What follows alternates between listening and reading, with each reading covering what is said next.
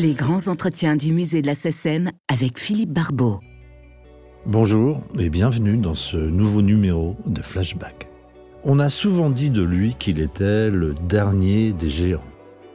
Le premier plutôt, tant la qualité et la longévité de sa carrière en ont fait le chanteur français le plus populaire dans le monde entier, à commencer par les États-Unis, qui, outre lui avoir offert une étoile sur Hollywood Boulevard, l'ont consacré chanteur le plus important du XXe siècle, devant Bob Dylan, Frank Sinatra et Elvis Presley. Avec plus de sept décennies d'activité artistique, il demeure, sinon un recordman du genre du moins, l'un des auteurs et compositeurs les plus influents de l'époque. Un artiste transgénérationnel aussi, jamais atteint par les caprices de la mode ou les aléas du show business. Qui n'a jamais fredonné la bohème ou la mama? Nous sommes au mois de février 1986 dans la petite ville de Cologny, nichée sur les hauteurs de Genève. C'est là que Charles Aznavour a élu domicile depuis déjà deux ans avec toute sa famille. C'est là qu'il nous reçoit, entre terrasses donnant sur le lac Léman et salon décoré de bois clair. Chaleureux, disert, il n'éludera aucune question, pas même celle de ses éventuels adieux à la scène, déjà à l'époque objet de nombreuses et incessantes rumeurs. Mes adieux, pas du tout. C'est-à-dire que je ne ferai plus de grande rentrée. Ça, c'est une autre histoire. Mais ça veut pas dire que je fais mes adieux. Il y a longtemps qu'il y, a des pays où je ne fais plus euh, euh, de longue durée. D'abord, parce que je n'aime plus faire de longue durée. Euh, j'aime mieux faire des courtes durées plus souvent que de faire des longues durées une fois tous les tant d'années. Pour des performances, moi, des performances de longue durée, j'en ai fait. J'ai fait, euh, j'ai fait Paris 12 semaines une fois, ce qui s'était fait qu'une fois avant, c'était Pierre qui l'avait fait. J'ai fait Marseille un mois, ce qui n'avait jamais été fait. J'ai fait Bruxelles trois ou quatre semaines, je ce qui n'avait jamais été fait.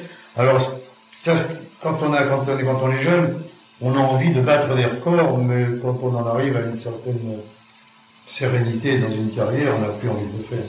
Pas d'adieu prévu donc, même pas de revoir, même si le chanteur évoquera son éventuelle retraite à plusieurs reprises, en 2001, 2007, 2009 ou 2011, quitte à faire sourire les gazettes.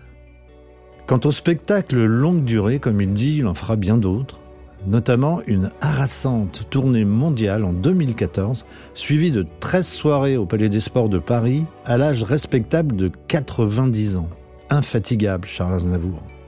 Qui, à l'heure où il nous accorde cette interview, prépare son 35e album qui sortira l'année suivante, intitulé Je bois.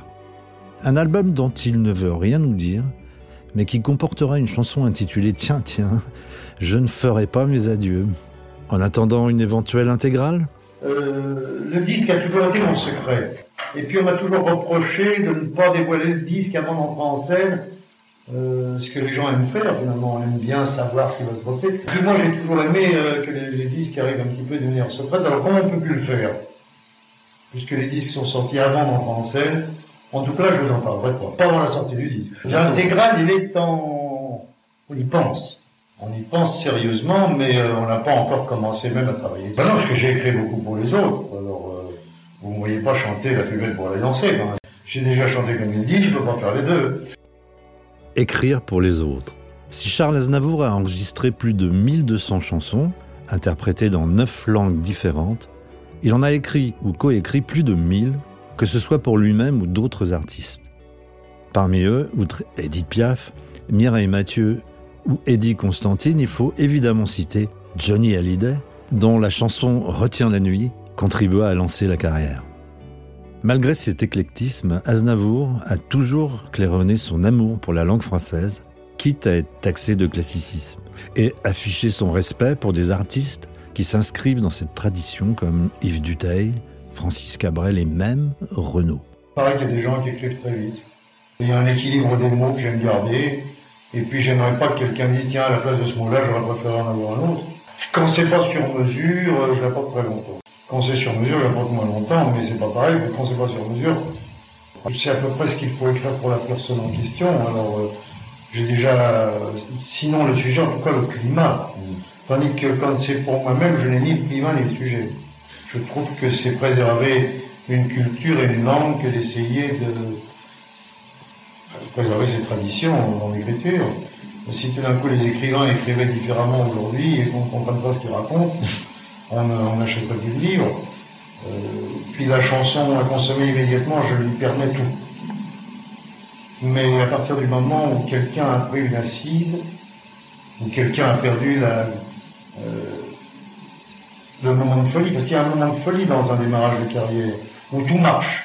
Vous pouvez chanter n'importe quoi, écrire n'importe quoi, tout marche. On ne sait pas pourquoi, mais c'est comme ça. Et puis, euh, quand on a acheté beaucoup de disques de cet artiste, tout d'un coup, on, fait son choix. Et si l'artiste continue à donner comme ça, comme dans un sac à provision en l'entrée du marché, alors il est perdu. Il est obligé lui aussi de faire le choix du public. Et le choix du public est toujours la qualité et la construction. Le choix final. Hein. Parce qu'au début, il aime tout, il aime tout, c'est normal, parce qu'à tour de genre, c'est un son, c'est une personnalité, c'est ce qu'on attend, c'est un âge, c'est beaucoup de choses.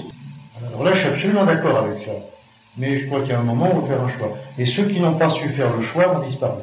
Je parle de, je parle de la jeune génération, bien sûr, puisque dans, dans, dans ma génération à moi, euh, ceux qui ne, ceux qui n'ont pas réussi à faire le choix ont disparu. Mais il y a, il y a les deux écoles, parce qu'il y a quand même, euh, euh, il y a Duteil, il y a, il y a Duteil, il y a euh, Cabrel, il y a des gens comme ça qui sont des facilitateurs parfaits, et puis, et puis il y en a d'autres. Mais, mais même, euh, même chez les autres, en fait, ceux qui ne sont pas très très exigeant avec tout ça, il y a quand même de plus en plus, on se rend compte qu'il y a un cheminement vers, euh, vers le classicisme, avec des langages différents. Quand un garçon comme Renaud, euh, oui, par exemple. bon, ben, Renaud ne décrit rien qui, euh, qui les harcèle, hein, du point de vue écriture.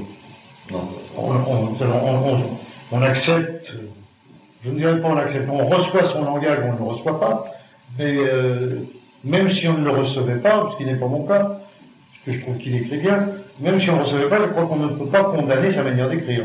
Elle est assez classique finalement.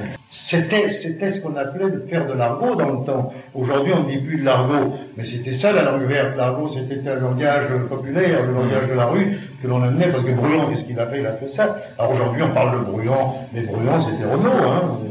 Faut pas se tromper. C'est le langage populaire. Mais, le langage populaire a toujours fait avancer une langue. Parce qu'il y, a deux écoles, je crois que les deux cohabitent merveilleusement bien.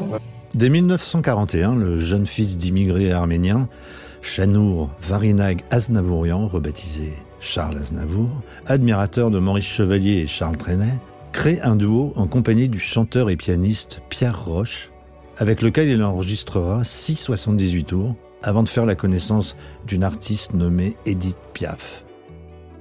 Malgré les critiques qui fustigent sa voix et sa petite taille, c'est le début du commencement d'une carrière, pas toujours en haut de l'affiche, mais comme il dit, sans concession. On était des jeunes qui chantaient la musique de mais la musique de notre époque, en même temps, c'était la musique qui n'était pas la musique de l'époque en France, c'était la musique de l'époque. Aujourd'hui, tout ça s'est mêlé. Mais à l'époque, le jazz, le côté rythmé, etc., etc., c'était des azous, on disait, mais on disait pas des, des gens qui faisaient du rythme. Alors on était bien en place pour ça. J'ai parti d'entourage de Pierre, oui, pendant longtemps. Tout est parti comme ça. Mais qui ne risque rien à rien. Moi, j'ai jamais travaillé pour les autres. J'ai travaillé pour moi pour une bonne raison, c'est qu'au début, personne ne voulait de moi. Alors, il a fallu euh, que je me fasse une place au soleil d'une manière ou d'une autre. Alors, comme on m'engageait pas, je m'engageais moi-même. Et puis ensuite, ça m'a servi énormément par la suite. Parce que d'abord, je ne devais rien à personne, ce qui est bien important. Donc, quand on, ne pouvait pas me dire, oh, fais-moi plaisir, euh, moi je t'ai bien fait ceci, fais-moi cela. C'est-à-dire que je n'ai fait jamais, je n'ai fait aucune concession aux gens du métier, qui ne m'en veulent pas, puisque c'est le jeu, hein. Mmh. On n'a pas, on, m'a pas engagé, je me suis engagé moi-même, aujourd'hui je ne dois rien à personne. Pas aujourd'hui. Dix ans après, je ne dois rien à personne, aujourd'hui on n'en parle même plus. La divinité de la pop française. C'est ainsi que le respecté critique musical américain Stephen Holden, spécialiste entre autres de Frank Sinatra, qualifiait notre international Frenchy dans les années 80. Pop Aznavour, pourquoi pas? Dans la première version de sa chanson Les plaisirs démodés en 1972, il s'essayait même à une intro très rock à coups de guitare électrique vrombissante. Intro supprimé par la suite, car après tout, être à la mode, c'est vite devenir ringard. Surtout quand, comme lui, on est intemporel.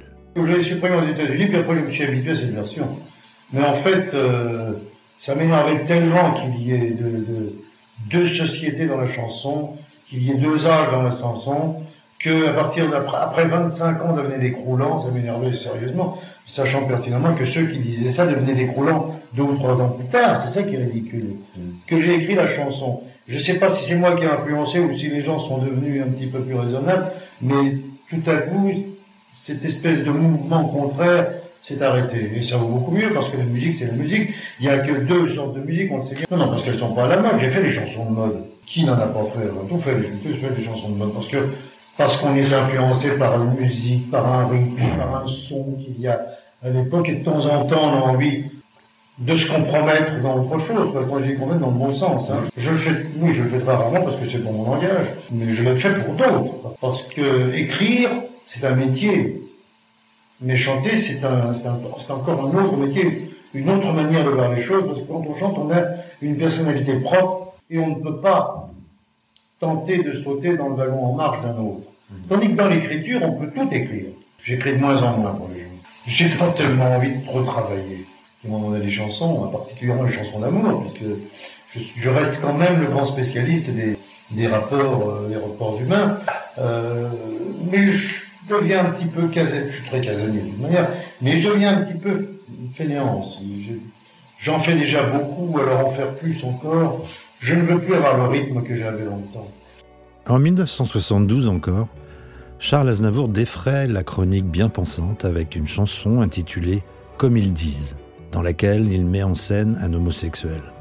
Thème encore tabou, qu'il est le premier à explorer sans faux fuyant ni sarcasme, avec un texte d'une sobriété émouvante, dans une langue qui ne désavoue pas ses influences littéraires. Mais le scandale Aznavour, comme Brassens, n'en a jamais eu cure. J'ai utilisé le langage courant. Comme ils disent, parce qu'on ne l'avait pas encore abordé, il fallait que quelqu'un ouvre la voie. Mais mes, auteurs étaient, étaient les classiques français d'une part, et puis La Fontaine. Moi, je peux, voir, je peux vous réciter dix fables de La Fontaine par cœur, parce que, bon, alors, ça découle de ça, on a envie de faire du beau, du joli. Mais c'est vrai qu'à l'époque, j'étais interdit sur les ondes, quand même. Les chansons, la plupart étaient interdites sur les ondes, et puis euh, on en parlait euh, du revers de la main. Hein. J'étais, j'étais le premier pornographe de la chanson. Oui, parce que Brassens, on ne le connaissait pas encore, Brassens. Au moment d'après l'amour, Brassens est totalement inconnu. Il était, je crois, même pas remonté sur Paris. Euh, enfin, j'étais l'érotique de l'amour. Il a été le pornographe de l'amour, de, la chanson. Je crois qu'on a quand même, euh, on a apporté notre pierre à la chanson française. Aznavour, chanteur réaliste, plutôt chantre de la réalité, capable de chanter l'amour comme on le sent, comme on le fait, comme on le souffre, selon les termes de son biographe Yves Salgue. Car s'il est une chose que le petit Charles a toujours détestée, c'est la pudibonderie hypocrite. D'où son doute, son admiration pour l'auteur de la javanaise. Après tout, jusque dans la sensualité et l'élégance, Aznavour et Gainsbourg, ça rime. C'était c'était simplement la littérature, euh, la peinture, la sculpture, j'étais environné d'artistes et de modes d'expression qui étaient totalement libérés, parce qu'on pouvait les voir quand même des, statues d'hommes et de femmes nus enlacés, ou des beaux nus de Rodin. On, voyait des films, euh, quand même, Le Diable au corps, etc., etc., qui commençaient à aller de l'avant. Alors en littérature, on, on avait lu Miller, on avait tout lu. Et puis tout d'un coup, je me rendais compte que la chanson que j'allais aborder, hein, en jeune comédien, je me suis rendu compte que la chanson était prude. Elle était prude et elle était, euh, elle était sectaire. Et elle tournait autour de thèmes ridicules, de petites choses. Ça ne véhiculait rien, la chanson. Et j'ai pensé, j'étais jeune quand j'ai pensé qu'il fallait véhiculer quelque chose. D'abord apprendre un langage aux gens, leur apprendre des mots en tout cas, et puis ensuite oser les mettre devant leur, leur, leur, leur vie courante et la réalité. Ça a pris euh, assez vite. Hein. Non, je pense que celui qui a été loin ensuite, euh, le seul Le seul qui a été loin avec un langage personnel, c'est Gainsbourg, c'est personne d'autre. Il n'y a, que Gainsbourg. Parce que les autres, ils ont suivi, euh, ils ont suivi euh, les aînés, finalement. Gainsbourg, il a, il a inventé un langage. Bon, les, les, autres, dans, dans ce genre, la, la chanson, euh, disons, sensuelle ou érotique, on n'aura suivi de personne. On aura suivi Aznavour et Gainsbourg. Ça rime en plus. mais, mais personne d'autre, parce que euh, où on va avec Gainsbourg, où, où on retourne chez moi. Il n'y a, a, pas d'autre chose. Ou alors, ou alors, faut faire la chanson pornographique. Ça dépend comment on les amène, ça dépend comment c'est enveloppé, comment c'est entouré, euh, comment c'est dit. La vulgarité, c'est pas un mot. La vulgarité, c'est comment on emploie ce mot et où on le place. Et souvent, les gens qui croient imiter ou qui croient imiter les Gainsbourg ne sont que, ne sont pas auteurs vulgaires. Ce que je demande à un auteur, c'est d'être justement pas vulgaire. Il peut avoir toutes les idées, il peut tout dire, mais le tout avec de l'élégance avec quelque chose. Au cours de sa carrière, Charles Aznavour s'est produit dans 78 pays comme une sorte d'ambassadeur de la chanson française à travers la planète. La chanson française, un art majeur qui lui tient à cœur et qu'il considère comme négligé, surtout dans les médias du pays qui l'a enfanté. Et le voilà qui évoque la possibilité de quotas de diffusion, presque dix ans avant la loi qui les a instaurés. Précurseur, Aznavour. Oui, il existe une chanson française, mais elle est niée, elle est refusée. Ce que je reproche un petit peu aux, médias, c'est que ou c'est Radio Montmartre, ou c'est rien. Mais il y a une nouvelle chanson française, il y a automatiquement une nouvelle chanson française. Il faut, pour qu'elle s'exprime, il faut lui donner des ondes. On ne donne plus des ondes dans la chanson française. Heureusement qu'il y a quelques, quelques vedettes affirmées qui sont dans la tradition tout en étant musicalement très modernes et tout à fait dans, dans, le cours. Mais les jeunes n'ont pas, n'ont pas, n'ont pas d'entrée. Je ne suis pas partisan, je suis partisan d'aucune réglementation. Parce que moi, ça ne m'a jamais touché. Donc, je suis pas partisan. Je suis partisan, par contre, d'une réglementation euh, pour une seule raison, c'est parce que il y a des gens qui exagèrent dans leur, dans leur programmation finalement. Mais ça ne devrait pas exister, ça devrait être tacitement, on devrait passer tant de ceci, tant de cela. Sinon, ça devient du protectionnisme. Ça, c'est affreux, vous comprenez. Mais aux États-Unis, on passe pas les chansons étrangères. Pourquoi ils ne le passent pas? C'est pas parce qu'ils préfèrent leur propre musique, c'est parce qu'ils pensent que c'est leur musique. On n'a pas besoin de leur donner un quota. Il, y a un, il y a un quota moral qui existe en France. On n'a pas de quota moral. C'est grave. Alors on est obligé de, dire tant et tant. Je suis pas d'accord, mais un jour on est venu me dire, euh, on va faire, euh, on va monter un mouvement, euh, il y en a marre, il y a longtemps ça, il faut plus que, il faut faire une grève, je sais pas trop quoi, il faut défiler parce que il y a trop de chansons étrangères qui sont traduites. Et les gens qui me demandent, ça avaient traduit 100 chansons chacun, 150. Moi j'en ai traduit 10 dans ma vie. J'ai traduit 10 jolies chansons. J'avais envie de, les faire connaître au, public français. Il ne faut pas nier ce qu'il y a de bon à l'étranger. Bien sûr qu'il y a, de l'excès dans les deux sens. Sous prétexte qu'il y a de très bonnes choses américaines et anglaises, on entend aussi la merde anglaise et américaine, je suis pas d'accord. Ce que eux-mêmes refusent, nous on l'a ici.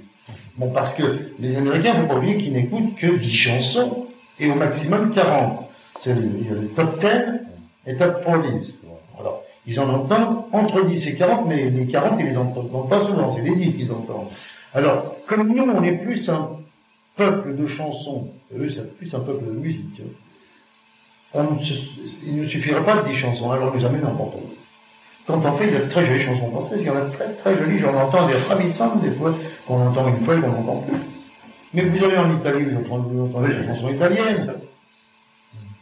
Vous allez en Espagne, vous entendez la chanson espagnole, vous venez en France, vous entendez la chanson étrangère. Et encore que, en disant chanson étrangère, là où je suis pas d'accord, c'est bon on, on entend les chansons. On est autant de chansons étrangères. Mais pourquoi toujours des deux mêmes pays, qui sont des pays que j'adore? Pourquoi n'entend-on pas de très belles chansons? Il merveilleuses chansons italiennes, pourquoi on les entend pas? On entend une par hasard. Pourquoi, à part un succès par hasard espagnol, on n'entend rien du tout? Mais il y a, aussi d'autres pays qu'on a mis. Oh, parce que c'est, il y a, il y a une espèce de snobisme et, peut-être aussi une, une fainéantise de chercher ailleurs et même de chercher chez soi. Parce que, quoi, prenons le cas qu'on ne vienne pas me dire que oui, mais il n'y a pas ce qu'ils font en France. La preuve, c'est qu'on fait les, c'est les Américains ou les Anglais qui nous apportent le meilleur matériel. Non, Sardou ne fait que des succès. On ne peut pas dire que Macias ne marche pas. Hein. Euh, Mireille, euh, Mathieu, elle a des succès. Euh, Souchon, il a des succès. Alors, euh, bon, j'en ai cité quatre pour le moment. Euh, Renault, Renault, mais Renault, c'est lui-même. Bon, alors, bon, euh, Cabrel, il fait. Bon, je vous en ai cité six d'un seul coup, là. Alors, ces six-là ne chantent pas de chansons étrangères, c'est quand même curieux. Alors, ce ne sont pas des cas particuliers, ce sont des vedettes françaises à part entière. Et finalement, les plus grandes vedettes françaises, sauf celles qui font beaucoup de publicité, je crois qu'elles sont les, plus grandes vedettes françaises sont celles qui chantent français. Et qui chantent des chansons françaises, parce que ça leur ressemble. Bon, euh, Catherine Larache ont des chansons qu'elle écrit, donc euh, ce sont des chansons françaises. On n'empêche pas les gens de faire du rock ou du pop, hein, qu'ils le fassent euh, dans leur langue, avec leur manière. Euh, les créateurs les vendent eux-mêmes. Ils les vendent eux-mêmes. Hein, on va pas rendre un, un Springsteen ici, il le vendra lui-même. Il a besoin de personne pour ça. On va pas rendre un, un Elton John, il le vendra lui-même. On va pas rendre euh, aucun. Quoi. Le travail, c'est la santé. Le thème vous rappelle quelque chose? Si Charles Aznavour n'a jamais interprété la pochade d'Henri Salvador, il a toujours vanté la vertu du travail, sans lequel le talent n'existe pas. Oui, il faut travailler. Ah oui, oui, moi je crois qu'au vertu du travail, moi je suis né dans le travail. J'ai mis des années à savoir me reposer. Je savais pas, je savais pas. Il y a des gens qui apprennent à travailler, il y en a d'autres qui apprennent à se reposer. Alors il faut apprendre à se reposer parce que sinon on est stressé et puis qu'on finit avec un infarctus. Euh, il y a un jour, il faut, il faut, il faut apprendre. Comme on apprend à travailler, il faut apprendre à se reposer. Mais j'ai mis des années parce que je suis né euh, dans une famille qui laborieuse et que j'étais un laborieux aussi. Laborieux, certes, mais pas toujours. L'une des nombreuses particularités de l'artiste, outre sa voix et son écriture unique, c'est qu'il déteste répéter avec l'orchestre qui l'accompagne sur scène, comme le font la plupart des chanteurs. Ce qui lui permet, dit-il, une plus grande disponibilité, sans perte de temps en vocalise inutile. Une pratique qu'il instaurait aussi en studio, en enregistrant parfois ses chansons en une seule prise de voix.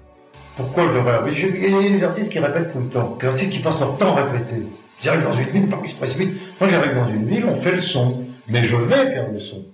Je ne dis pas faites-moi le son, j'arrive. Je vais, je reste sur place, quand c'est pas prêt, j'attends patiemment tout le temps qu'il faut, des fois deux, trois heures. On répète une chanson, celle qu'on a envie de chanter, comme ça, pour faire l'instrument, pour voir le son dans la salle, pour voir si ma gorge est en place, puis c'est fini. On ne répète pas, c'est-à-dire qu'on ne met rien le point. Le chef d'orchestre arrive avec. Alors je me fais une orchestration comme ceci, comme ceci, voilà ce que je voudrais là, puis c'est fini. Terminé. Ce qui me permet de faire des galas très vite. Mon téléphone a fait, euh, il y a un gala important, intéressant, euh, je peux le faire. Si les gars sont libres, moi je suis libre, on y va, on fait le gala. On, combien de temps ils vous font? On me dit, mais ils ne font pas de temps, il faut qu'on prépare la scène, puis on y va. Oui, j'ai deux ou trois groupes, mais c'est toujours les mêmes. Je n'ai pas un groupe euh, attitré, définitif, à part mon chef d'orchestre. Enfin, c'est presque toujours les mêmes qui viennent. Avec un répertoire scénique de 250 chansons, il vaut mieux bénéficier d'une mémoire solide à défaut de prompteur adéquat. D'autant qu'Aznavour est l'un des rares chanteurs français à interpréter certains titres en neuf langues français, anglais, italien, espagnol, allemand, arménien, napolitain, russe et même kabyle.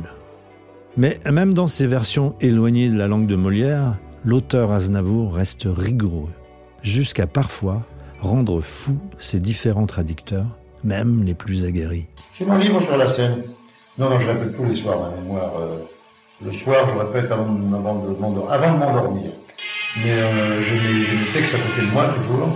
Et je, je les relis en ce moment pour le grand échiquier, je, je, je répète avant de m'endormir euh, des chansons que je n'ai pas chantées depuis longtemps. Par exemple, lui, je me souviens plus. Alors, il faut la répéter. L'amour, c'est comme un jeu, je me souviens plus. Il faut que je la réapprenne. Qu'est-ce qu'il y a encore Les jours heureux, je ne l'ai pas chanté en français depuis très longtemps? Ce sont des chansons que je chante dans d'autres langues en plus. Alors, euh, il faut que la mémoire revienne bien. Comme ils disent, je ne l'ai pas chanté depuis très longtemps, je chante en anglais. Ah oui, je chante pas en français depuis un moment quand même.